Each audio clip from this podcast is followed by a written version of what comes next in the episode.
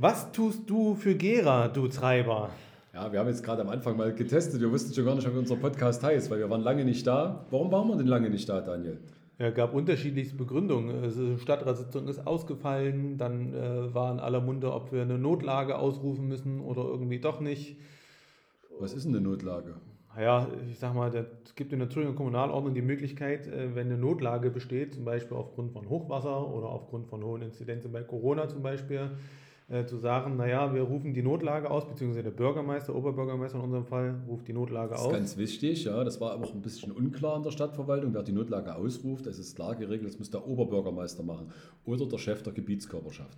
Und wenn der die Notlage ausgerufen hat, aus Gründen, dann könnte er eben auch digital eine Stadtratssitzung oder eine Gemeinderatssitzung äh, einladen und abhalten. Aber ich habe mal eine Frage. Gilt dann die Notlage nur für die Sitzung des Stadt- und Gemeinderates oder hat das noch andere Auswirkungen? Nee, es gilt nur für die Gemeinde- und Stadtratslage. Ansonsten hätte ja quasi dann demnächst die Bundeswehr das Zepter in der Hand.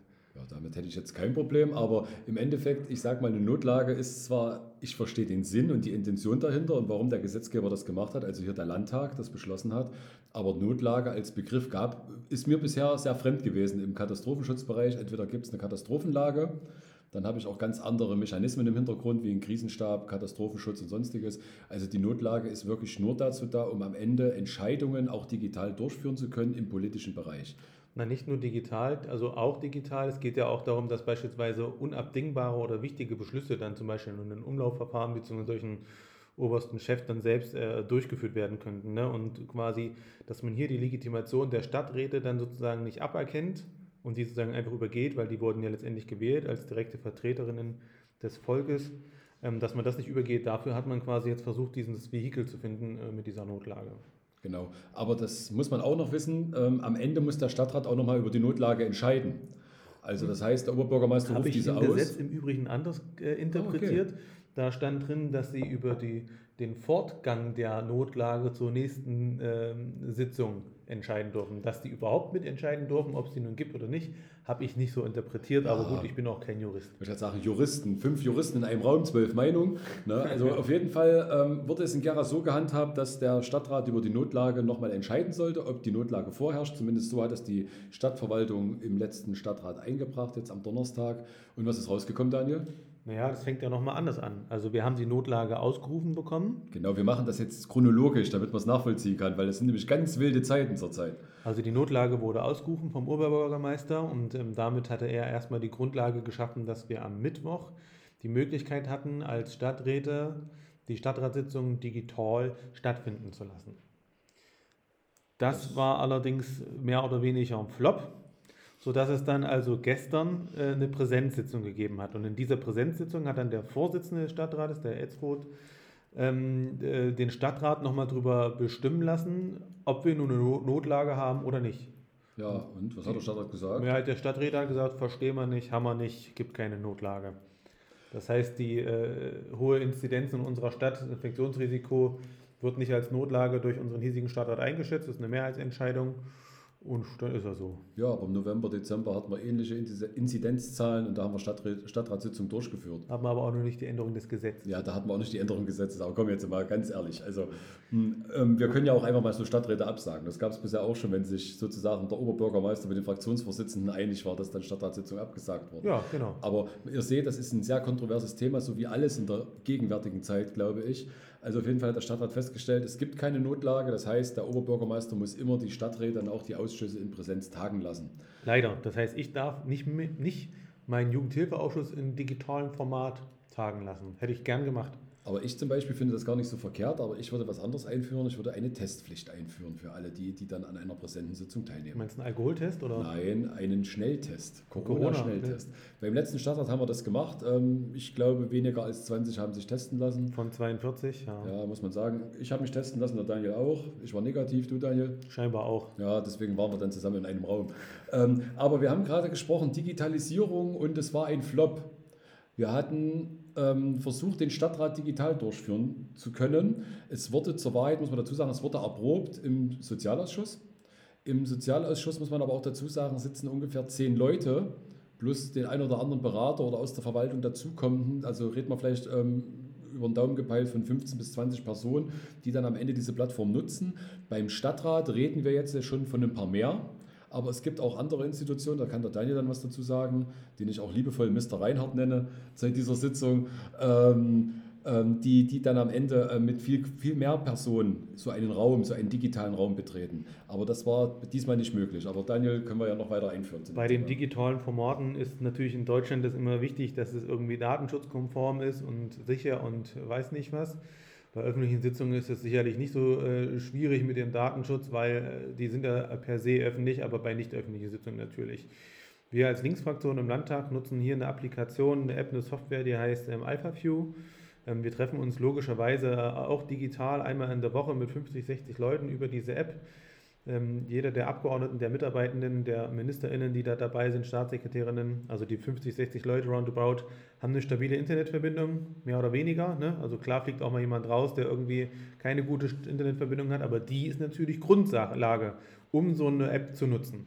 Das gleiche wäre im Übrigen bei Big Blue Button gewesen oder bei Zoom oder bei Microsoft Office, Büro, Schlag mich tot, was es alles gibt, Skype, WhatsApp, Instagram, Facebook, also das, das kann man ja alles irgendwie mittlerweile machen. Ne? Und da gibt es sicherlich auch noch schönere Programme, wo man ähm, auch mit abstimmen kann, wo man dann irgendwie nicht in der kleinen Kachel, die irgendwie zweimal zwei Zentimeter groß ist, gucken muss, ob derjenige seinen Finger anhebt. Ein Flop ist es deswegen geworden, weil scheinbar nicht alle Stadträte und auch nicht alle MitarbeiterInnen der Stadtverwaltung eine gute Internetverbindung hatten. Besonders auffällig ist das geworden, dass ja, fast alle, die im Rathaus waren, ähm, wirklich eine sehr unterbrochene ähm, ja, also Kommunikation sagen, hatten. Dass äh, alle Menschen, die im Rathaus saßen, klangen eher so wie so ein betrunkener Roboter auf Arbeiterstreik. Ähm, dafür Mit massiven Aussetzern. Ja, ja. Damit können, dafür können die Menschen nicht, das ist wirklich ein technisches Problem gewesen. Aber man muss auch dazu sagen, ähm, so ein digitales Format macht für mich ja auch nur Sinn, wenn die Menschen dann wirklich zu Hause sitzen, Distanz wahren und das von zu Hause aus führen. Da macht es für mich wenig Sinn, wenn dann am Ende wieder ganze Fraktionen äh, scharenweise zusammen in einem Raum sitzen erst sagen, sie nutzen einen Laptop und dann am Ende nutzt jeder seinen eigenen Laptop. Wenn dann im Raum 200 auch nochmal 8, 9 Leute sitzen, klar, Verwaltung muss dort sitzen, weil sie müssen zusammenarbeiten, aber da kann man sich das mal durchrechnen. Diese ganze Menge, die sich in so einen, sage ich mal, nicht unbedingt extrem Breitband-Internetanschluss einloggt, führt halt dazu, dass der völlig überlastet ist und dann hat man am Ende technische Aussetzer und technische Probleme.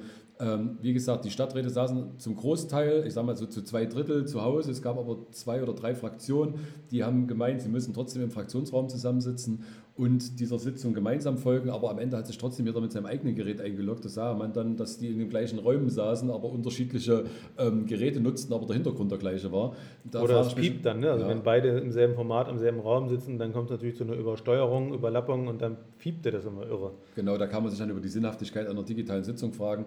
Ebenso wenig Sinnhaft ist es für mich, aber ich glaube, das ist eher eine Form des Gesetzgebers oder der Zugänglichkeitsmachung der Öffentlichkeit, ähm, wie es sein kann, dass 43 Stadträte nicht in einen Raum tagen dürfen, aber 40 Zuschauer aus der Öffentlichkeit im Rathaussaal den Livestream hätten verfolgen können. Macht für mich argumentativ auch eher an der Stelle weniger Sinn. Aber wir wollen jetzt nicht die Digitalisierung verteufeln. Wir haben eins gelernt, glaube ich, an der Stelle. Man muss immer mal Sachen vorher testen und sollte dies auch tun. Ähm, und das auch in einem breiten Format.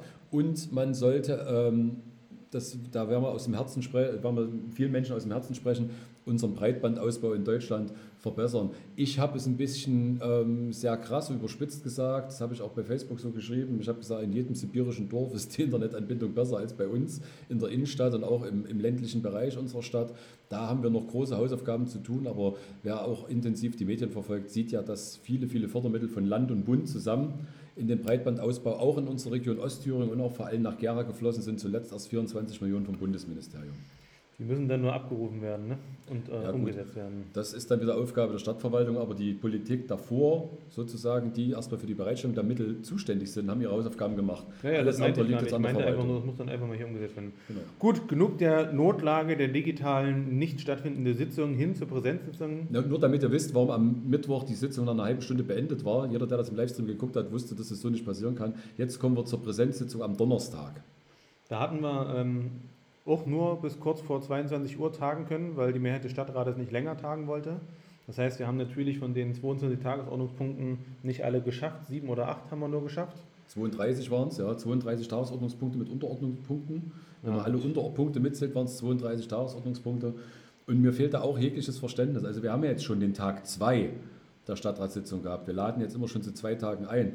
Ähm, es, es, war klar, dass wir im Endeffekt ähm, wahrscheinlich auf Tag 3 gehen, aber wenn wir uns das jetzt mal auf der Zunge zergehen lassen, wir sind bei Tagesordnungspunkt 7 rausgekommen, mhm. haben natürlich auch eine Viertelstunde verschenkt, weil wir dann erstmal noch sinnlos rumdiskutieren mussten, wie lange wir jetzt noch machen. Den Siemertop haben wir aber nicht mehr aufgerufen. Genau, den Siemer haben wir nicht mehr, mehr aufgerufen, also könnt ihr jetzt euch durchrechnen, da sind wir noch bei guten Mitte 20er Tagesordnungspunkten, der eine oder andere wird noch zurückgezogen. Lass es uns 20 Tagesordnungspunkte für den nächsten Mittwoch, den 6., äh, den, den, den, den drei, den 12., den 12., Entschuldigung, 13. das Männertag, den 12.05., ähm, da haben wir dann die nächste Stadtratssitzung, also der Mittwoch, ich gucke nochmal in den Kalender, genau 12.05., 18 Uhr geht es weiter. Ich habe die Befürchtung, dass wir es schaffen, jetzt an vier Tagen zu tagen, wenn wir uns am Mittwoch nicht strafen. Aber nun lass uns in die Sitzung einsteigen, Daniel.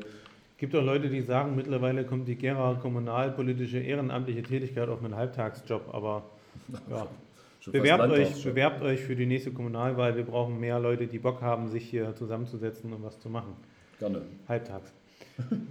ähm, wir reden heute nochmal kurz zu dem Thema Ortsteilräte, ähm, Ortspauschale und ähm, wir wollen auch nochmal kurz darauf eingehen, warum wir ähm, nicht wie sonst üblich erst öffentlich getagt haben, sondern erst nicht öffentlich getagt haben. Genau. Wir haben immer eine öffentliche und eine nicht öffentliche Sitzung, das kennt ihr wahrscheinlich.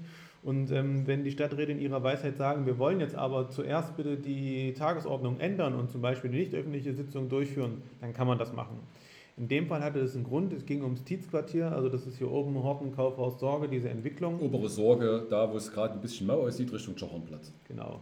Und ähm, da waren äh, in der nicht öffentlichen Sitzung waren da zwei, drei Tagesordnungspunkte drauf und einer handelte sich eben da oben ums Tietzquartier und wir haben in dieser nicht öffentlichen Sitzung tatsächlich sehr weitreichende Entscheidungen oder Handlungsempfehlungen äh, beauftragt als Stadtrat, die natürlich nicht öffentlich sind, weil sozusagen es da um Gelder geht, es geht um Personen, es geht um konkrete Absprachen. Und diese erweiterte ähm, ja, Handlungsbevollmächtigung, die wir dort letztendlich ausgesprochen haben, hat einen Punkt in der öffentlichen Sitzung überflüssig gemacht. Wir hatten nämlich in der öffentlichen Sitzung ähm, Punkt 12 ist das. Punkt 12 auch das Tietzquartier ähm, gehabt. Echt, Punkt 12 steht bei mir auch ein planmäßige Aufwendung, Auszahlung, nee, Ergebnis, Tagesordnungspunkt 12. Na, keine Ahnung. Aber man kann noch ganz kurz sagen, warum. Also wenn ein weitreichenderer Beschluss ge gefasst worden ist, auch in einer nicht öffentlichen Sitzung, 13. kann es 13, okay, dann war es Tagesordnungspunkt 13. Kann es passieren, dass dann am Ende auch ähm, Tagesordnungspunkte im nicht öffentlichen Bereich dann ähm, nicht so weit gehen und diese dann wegfallen können? Und das war hier an der Stelle ganz einfach gegeben, weil der im nicht öffentlichen Bereich weitreichender war, wie der Daniel schon gesagt hat. Ich möchte aber auch nochmal auf die Diskussion im Nachgang ähm, dazu eingehen. Es ist nach Kommunalordnung dem Stadtrat immer legitim und ermöglicht, Tagesordnungen zu drehen. Deswegen stimmen wir auch jedes Mal über Tagesordnungen ab. Den Ablauf legt der Stadtrat fest. Das ist natürlich dann ärgerlich, dass man eine Stunde warten muss. Es ist ärgerlich, dass die Bürger eine Stunde am Fernseher warten mussten, um zu schauen, dass sie nur einen schwarzen Bildschirm sehen. Aber in der Demokratie gibt es nun auch mal Entscheidungen, die nicht öffentlich getroffen werden müssen. Das ist nach jeder Sitzung öffentlich meistens eine nicht öffentliche Sitzung. Und hier war es gerade wichtig, dass man es dreht. Das hat nichts mit Hinterzimmerpolitik zu tun, wie man es im Internet lesen konnte. Das hat nichts mit Vermauscheln zu tun oder sonstiges. Man muss auch ganz offen dazu sagen, warum eiern wir jetzt so um das Thema rum? Wir sind einfach auch darauf vereidigt dass wir das nicht tun dürfen, weil wenn wir es tun, können wir belangt werden. Ja, machen wir uns strafbar letztendlich. Genau, ne? machen wir uns strafbar und deswegen muss man das auch nachvollziehen. Es gibt ja auch manchmal Dinge bei euch im Verein, die dann nur im engeren Kreis des Vorstandes geklärt werden und nicht in der Gesamtmitgliederversammlung. So ähnlich müsst ihr euch das vorstellen. Wir können sagen, wir haben eine Entscheidung getroffen äh, zum Tietzquartier, die sozusagen zum Wohle dieser Stadt getroffen wird. Es war äh, eine, eine, mehrheitliche Entscheidung, ähm, also so, dass es da jetzt irgendwie kein Beef zwischen den Parteien gab, sodass man davon ausgehen kann, dass das eine gute Entwicklung dort geben wird. Der Oberbürgermeister hat dann, nachdem die nicht öffentliche Sitzung vorbei war, den Tagesordnungspunkt 13 auch selbst zurückgezogen, weil eben diese Anfrage, wie wollen wir das revitalisieren und die Miete von Bibliotheken und sowas alles, das war jetzt obsolet, geht jetzt quasi im Kern um etwas anderes. Genau. Also so viel, so viel, dazu, was nicht öffentlich-öffentlich betrifft. Dann wollen wir einfach zur Ortsteilpauschale gehen. Da habt ihr einen Antrag gestellt und es gab einen Antrag wie jedes Jahr Ne, wie jedes Jahr. Und ähm, man muss ganz einfach sagen, Ortsteilpauschale, was ist das? Das sind Gelder, die von der Stadt Gera für die Ortsteile zur Verfügung gestellt werden. Aber hier muss man unterscheiden. Es gibt die erweiterte Ortsteilpauschale und die normale Ortsteilpauschale. Die Ortsteilpauschale, die, die jetzt hier auf dem Trapez stand, sind zum Beispiel Zuschüsse bei Geburtstagen, zu Stadtfesten, Zuschüsse, sag ich mal, zum gesellschaftlichen Leben. Das ist die Ortsteilpauschale oder die Ortspauschale. Ähm, die erweiterte Ortspauschale ist dann am Ende investiti äh, investierende, also Mittel, die man investieren kann. Huiuiui, das war ein schweres Wort. Ähm, Mittel, die man investieren kann. Das heißt also, hier kann man was machen direkt am Stadtbild oder am Ortsteilbild. Hier kann man auch Mittel in die Hand nehmen zur Verschönerung des Ortsteils. Wir haben dann in der Diskussion gehört, dass die Ortsteilbürgermeister lieber in dem Investbereich mehr Mittel haben wollten. Und da muss man eigentlich auch mal ein Jahr zurückschauen. Wir haben schon mal vor einem Jahr Mittel vom Land zur Verfügung gestellt bekommen. Der Daniel und ich haben auch zu dem Thema gesprochen. Und da konnten wir uns vorstellen, dass wir diese Mittel auch für die Ortsteile einsetzen. Leider ist seit einem Jahr nichts passiert und so richtig wissen wir auch nicht, wo die Mittel abgeblieben sind. Wir vermuten es, aber da werden wir euch vielleicht später nochmal drüber informieren können, wenn da Bock drauf ist, ähm, ob ihr wissen wollt, wo dieses Geld gelandet ist. Schreibt uns das einfach mal unten in die Kommentare rein oder schreibt uns eine Mail bei Facebook, Instagram und sonst wo. Aber um nochmal ganz kurz zu sagen, die Ortsteilpauschale ist immer sehr unstrittig, die geht pro Kopf. Ne? Und ähm, die Ortsteilbürgermeister würden sich gerne eine erweiterte Ortsteilpauschale wünschen. Aber es gab hier noch einen Änderungsantrag der Linkspartei, den auch wir sozusagen unterstützt haben.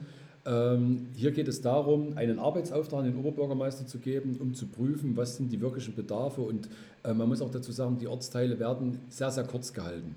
Und jetzt muss man einfach mal schauen, kann man nicht einfach auch Mittel mal aufstocken, weil seit vielen Jahren da nichts passiert ist, meistens nur gekürzt wurde oder Gelder eingefroren worden sind. Und hier muss man wirklich mal rangehen. Deswegen ähm, hat, haben Teile der CDU-Fraktion zugestimmt, breite Teile der, der Linkspartei, glaube ich, oder habt ihr gesamt zugestimmt? Ja, war ja unser Antrag natürlich. Ja, zugestimmt, aber das Meinungsbild im Stadtrat war hier sehr unterschiedlich, aber es ist angenommen worden. Wir haben eine Mehrheit erreichen können und Zielstellung war sozusagen, dass man eben nochmal mit den Ortsteilräten, also dass der Oberbürgermeister beauftragt wird, mit den Ortsteilräten, mit den Bürgermeistern zu sprechen und mit VertreterInnen äh, jeweils aus den Fraktionen eine Person, um sozusagen ein abgestimmtes Verfahren oder auch Prinzip zu finden. Ne?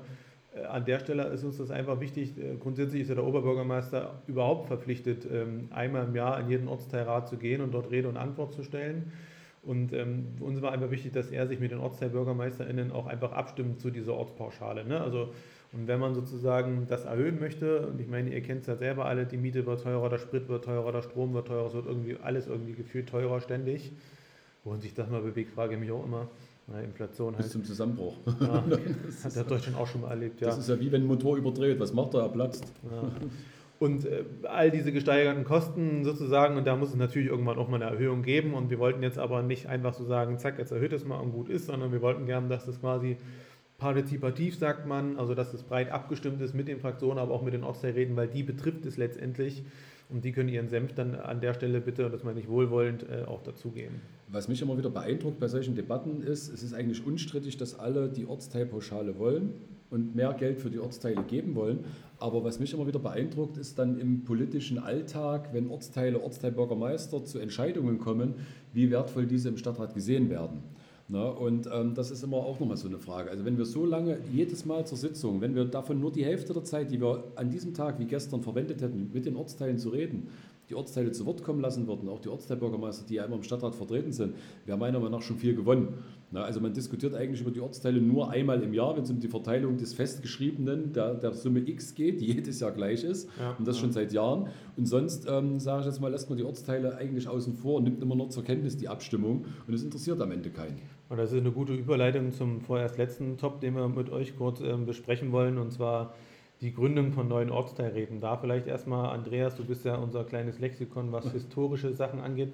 Wozu gibt es denn diese Ortsteilräte einerseits und wann wurden denn die einzelnen Ortsteilräte gegründet? Und ähm, wurden die gegründet, weil eingemeindet wurden die gegründet, weil sie ein Dorfleben haben? Also erzähl doch mal ganz kurz vielleicht am Beispiel Langenberg und am Beispiel ähm, äh, Ager, was mhm. da zum Beispiel auch der historische Unterschied ist in der Entstehung dieser beiden Ortsteile.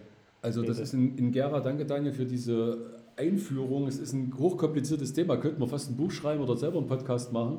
Ähm, gleich mal vorneweg. Ja, ja, einen kleinen Spoiler. Wir haben schon viele tolle Ideen, auch für den Sommer. Ne, ich sag mal, wir, wir, wir planen ein Biertasting, wir planen eine Debatte über Demokratie und, und Medien. Ne? Also wir werden auch mal ein bisschen was anderes ein, einfließen Wir wollen lassen. auch Wir mal die werden, Bundestagskandidaten. Genau, die äh, Bundestagskandidaten. Vogel und Björn Haras mal vielleicht einladen. Genau, dass wir mit denen mal ins Gespräch kommen. Also ihr seht, wir werden auch ein bisschen von unserem Konzept abweichen, aber das ist noch vorneweg. Also Gera. Ihr wisst eigentlich, dass Gera ja eine ganz kleine Stadt mal war und wir eigentlich sagen konnten, wenn man die Stadtmauer anguckt, 500 mal 500 Meter, quadratisch praktisch gut, Ritter Sport, hätte es, hätte es gut getroffen. Gera kommt aus dem Slawischen und heißt am heißt wildes, Wasser. wildes oder? Gewässer, fließendes Wasser, genau. Ähm, und, und das ist eigentlich Gera. Alles andere drumherum, außerhalb unserer Stadtmauer, ist irgendwann mal in die Stadt eingemeindet worden. Da reden wir von einem Biblach, da reden wir von einem Debschwitz, was 1912 als Gemeinde eingemeindet wurde. Ihr könnt mal bei Ebay gucken. Wenn ihr eingebt Debschwitz, Bei eBay. bei eBay, ja, wenn ihr eingebt Debschwitz, findet ihr noch alte Siegelmarken von 1912, die früher verwendet wurden, um, um, um Wer Urkunden... verkauft die Andreas Kinder? Nein, ich verkaufe die nicht, ich kaufe die nur, ja. Also ich habe mir schon zwei, drei gekauft. Ähm, also das sind alte Siegelmarken, die bis 1912 verwendet wurden, um Urkunden der, der Gemeinde Debschwitz oder der Gemeinde Biblach, Tins sozusagen zu beurkunden, weil das eigenständige Gemeinden waren. Und sukzessive mit der Industrialisierung, wisst ihr ja, die Stadt hat sich ausgedehnt, die Industrieanlagen wie Motordruck, Reisstraße, so ein typisches Beispiel, Richtung Zwötzen, wo dann Zwötzen nach Gera gekommen ist. Oder wenn man einfach auch nach Liebschwitz weiterschaut, dann Getränketechnik nach Zwötzen Richtung Liebschwitz. Das sind alles so Industriegebiete, die dann dazu geführt haben, also dazu geführt haben, dass ähm, Ortsteile eingemeindet wurden. Bei Liebschwitz muss man noch dazu sagen, es hat ja gar nicht mehr zu Reuß gehört. Es hat ja schon zu Sachsen-Altenburg gehört. Lass Ja. mal kurz bleiben, aufgrund Genau. der Zeit vielleicht. Ähm, Und wir können eins einfach sagen, wir machen es mal an Beispielen wie Langenberg. Langenberg war eine eigenständige Stadt. Könnt ihr auch daran erkennen, dass die eine privilegierte Schützengesellschaft haben. Das durften nur Städte haben, haben ein eigenes Marktrecht gehabt. Und ähm, Langenberg ist sozusagen als Stadt nach Gera gekommen. Aber schon weit vor der Wende, weit vor 89, ähm, nach Gera gekommen und hat damit zum, zum Stadtkern Gera gehört. Hier zum Beispiel Aga, was ganz anderes, die nördlichen Ortsteile, Aga, Neges, Röpsen, Dorna, alles was so im Norden liegt, aber auch im Süden einige Ortsteile, die sind erst 1994 dazugekommen. Die waren bis dahin Gera Land. Und man hat da historisch gesagt, ähm, zu der Zeit, diese ländlichen kleinen Gemeinden, die zu Gera dazukommen, die zur Familie Gera dazukommen, ähm, sollen einen eigenen Ortsteilrat bekommen, um ihre Identität zu bewahren, um ihre eigene Meinung zu vertreten und direkt auch im Stadtrat vortragen und zu auch dürfen als Gegengewicht sozusagen zu dieser zu der, Verstädterung. zur Verstädterung ne? zu sein. Jetzt gehört aber auch zur Wahrheit dazu, dass die Thüringer Kommunalordnung auch noch ähm, unter der CDU-Herrschaft, muss man ganz offen dazu sagen, geändert wurde und dass da ein Gesetz verfasst wurde, dass jede Gebietskörperschaft, jeder soziale Planungsraum in der Stadt Gera sind verschiedene Gebiete, Stadtteile in soziale Planungsräume geteilt, diese können Ortsteilräte gründen. Das ist in der Thüringer Kommunalordnung als Recht des Bürgers verankert. Also auf unsere Stadt jetzt mal bezogen, kann eigentlich jeder, jeder jede Gliederung, Debschwitz, Biblach, Lusan und so weiter, Ostforde, Südhang. Die können alle, aber auch die Dörfer, ne, so, die können alle einen Ortsteilrat gründen, wenn sie es denn wollen und wenn es Personen gibt, die sozusagen sich dazu bereit erklären. Muss man dazu sagen, die Dörfer haben es ja zum Teil schon durch die Eingemeindung, aber ähm, zum Beispiel könnte man jetzt sagen, man könnte Lusan, Bibla, wie du es schon gesagt hast, Tins zum Beispiel. Ebersdorf hat es zum Beispiel noch nicht gehabt. Genau, Don ne? Ebersdorf hat es noch nicht gehabt. Da gab es vor drei Jahren oder vor zwei Jahren schon mal so eine kontroverse Debatte. Man hat dann gesagt, ja, der letzte Ortsteilrat, den wir gegründet haben, das haben wir im Stadtrat mal pauschal festgelegt, war unterm Haus. Und Dörn Ebersdorf wollte vor zwei, drei Jahren, das war dann der dritte Anlauf jetzt dieses Mal im Stadtrat, wollte einen Ortsteilrat gründen und da hat der Stadtrat gesagt, nö, das sehen wir nicht so.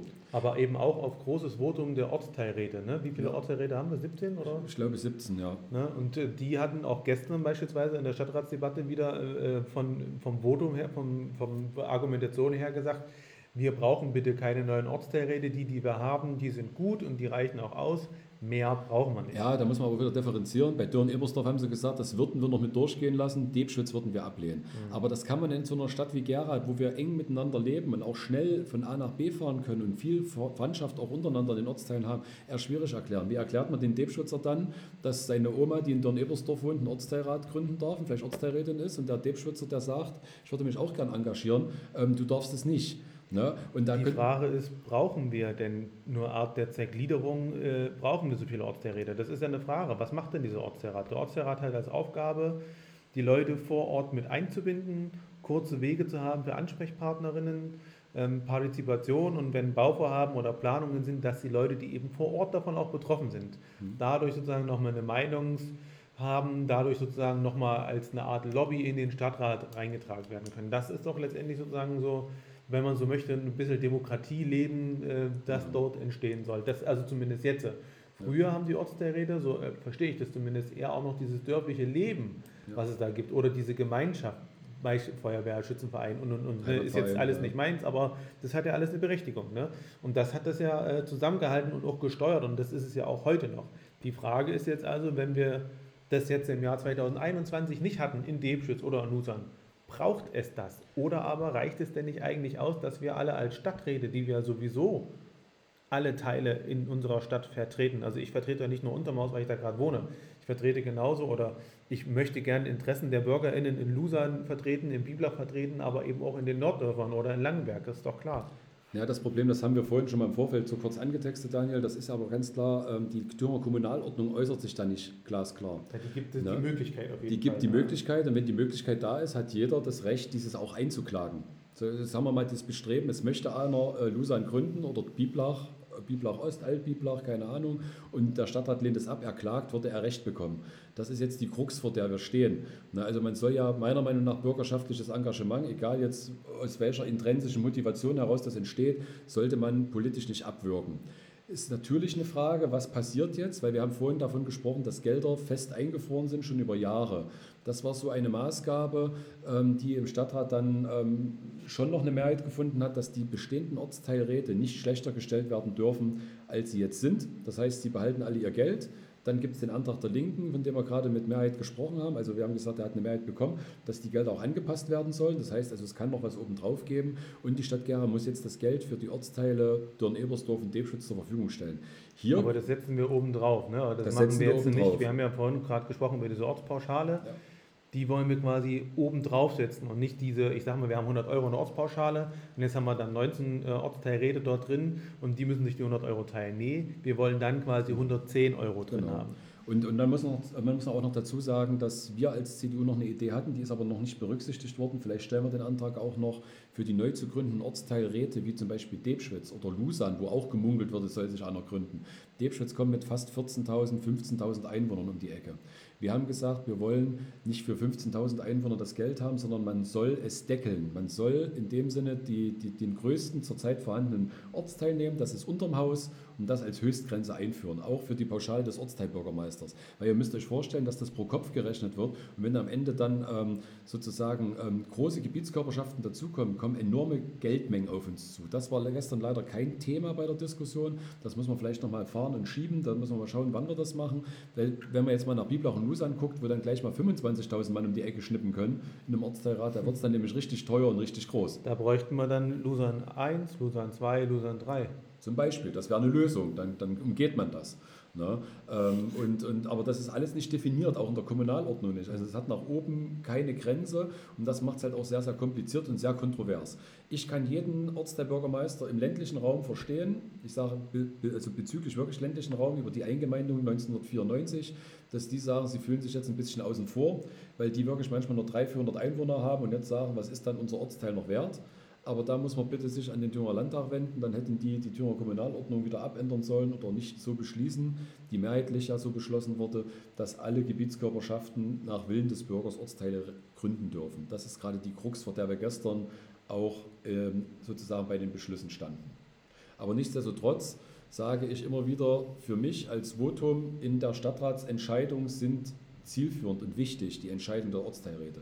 Ich gucke oftmals oder immer in die Entscheidung rein und sage, was will der Ortsteil. Beispiel, da waren wir ein bisschen kontrovers, glaube ich, unterwegs, ähm, ähm, äh, Westvororte, Netto, der dort angesiedelt werden sollte. Der Ortsteilrat hat gesagt, er möchte den Netto haben und die Stadträte fing dann an, so drüber zu diskutieren, wie sinnvoll dort ein Nahversorger ist. Mhm. Ja, also das ist so eine Frage, also das muss der Ortsteil ja wissen für sich selber, ob er den Nahversorger braucht und der Nahversorger, ob er investieren will. Da kann ich mich dann als Ortsteil, äh, als, als Stadtrat auch mal geflissentlich zurückhalten und das einfach durchwinken. Aber das hat auch zu einer Debatte von eineinhalb Stunden geführt.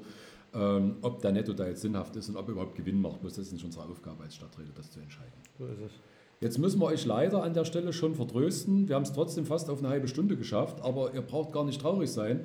Wenn ihr, also die Damen, wenn sie in der Damenrunde zum Männertag unterwegs sind, das gibt es ja auch immer mehr, ähm, und dann aus, aus ihrem Sektschwips erwachen und die Männer aus ihrem Bierschwips am Freitag nach Männertag gibt es dann den nächsten Podcast von uns, wieder gegen Abend. Wenn du dann schon wieder nüchtern bist. Ich hoffe. Ja, und wenn, wird es halt mal lustig, aber ich bin halt so, ich sage mal, einer wie Gera. Ja, es ist halt so, manchmal, manchmal ganz angenehm, aber manchmal kann es auch ein bisschen nerven. Aber das ist halt so. Aber ich denke mal, ähm, ihr werdet halt auch den Männertag in irgendeiner Form feiern. Und wenn ihr den mit der Familie verbringt, mit Freundinnen, Freunden. Es ist ja eigentlich auch nicht Männertag, sondern Christi Himmelfahrt, ne? Richtig. Sollte man auch nicht vergessen. Hm. Aber ich gehe auch früh in die Kirche, aber das macht der ein oder andere ja nun nicht. Um das Weihwasser zu saugen. Nee, da gibt es meistens nicht so viel. Da gibt es immer eine Oblate so und, ein bisschen, und ein bisschen Rotwein. Ja, das ja. Leib Christi und das Blut Christi. Aber ja. das führt jetzt zu weit. Das wäre der nächste Podcast, den wir machen können. Also uns bleibt jetzt erstmal nur zu sagen, wir freuen uns, wenn ihr diese Folge hört und euch schon auf die nächste Folge nächsten Freitag freut. So ist es. Nächste Woche Freitag machen wir die nächste Folge und da gibt es ein paar coolere Themen geht um Spielplätze, äh, Infrastrukturmittelpauschale, Gebärdendolmetscherinnen sollen mit dabei sein. Weiß nicht, hast du noch irgendein Thema, was auch von euch gut reinkommt? Ja, wir können mal gucken, vielleicht reden wir auch noch mal kurz über den Sportentwicklungsplan, ob wir den an der Seite mit reinschieben. Wir, wir, wir schauen einfach. Also ich sage mal, unsere Themen kommen eigentlich noch. Ich habe mich gestern Abend hingesetzt, weil auch viele Debatten ewig lange gegangen sind, habe mir dann überlegt, was hat der Bürger heute aus dieser Sitzung mitgenommen? Wir haben es versucht, euch jetzt ein bisschen aufzudrufeln. Ähm, es war aber selbst für uns Stadträte schon der, ganz schön kompliziert. Der Geschäftsführer der GVB wurde im Übrigen wieder bestätigt. Das machen wir beim nächsten Mal, Geschäftsführer GVB. Wir schreiben es schon auf den Zettel, genau. Ne? Und dann werden wir schauen, wie wir da am Ende euch weiter informieren. Und ich denke mal, der nächste Podcast geht wieder so eine Dreiviertelstunde so ungefähr. Also bleibt uns gewogen. Und einen schönen Feiertag, Christliche Himmelfahrt, Männertag, Frauentag, egal was ihr wollt. Hauptsache ihr habt Spaß und erholt euch gut. Also bis später.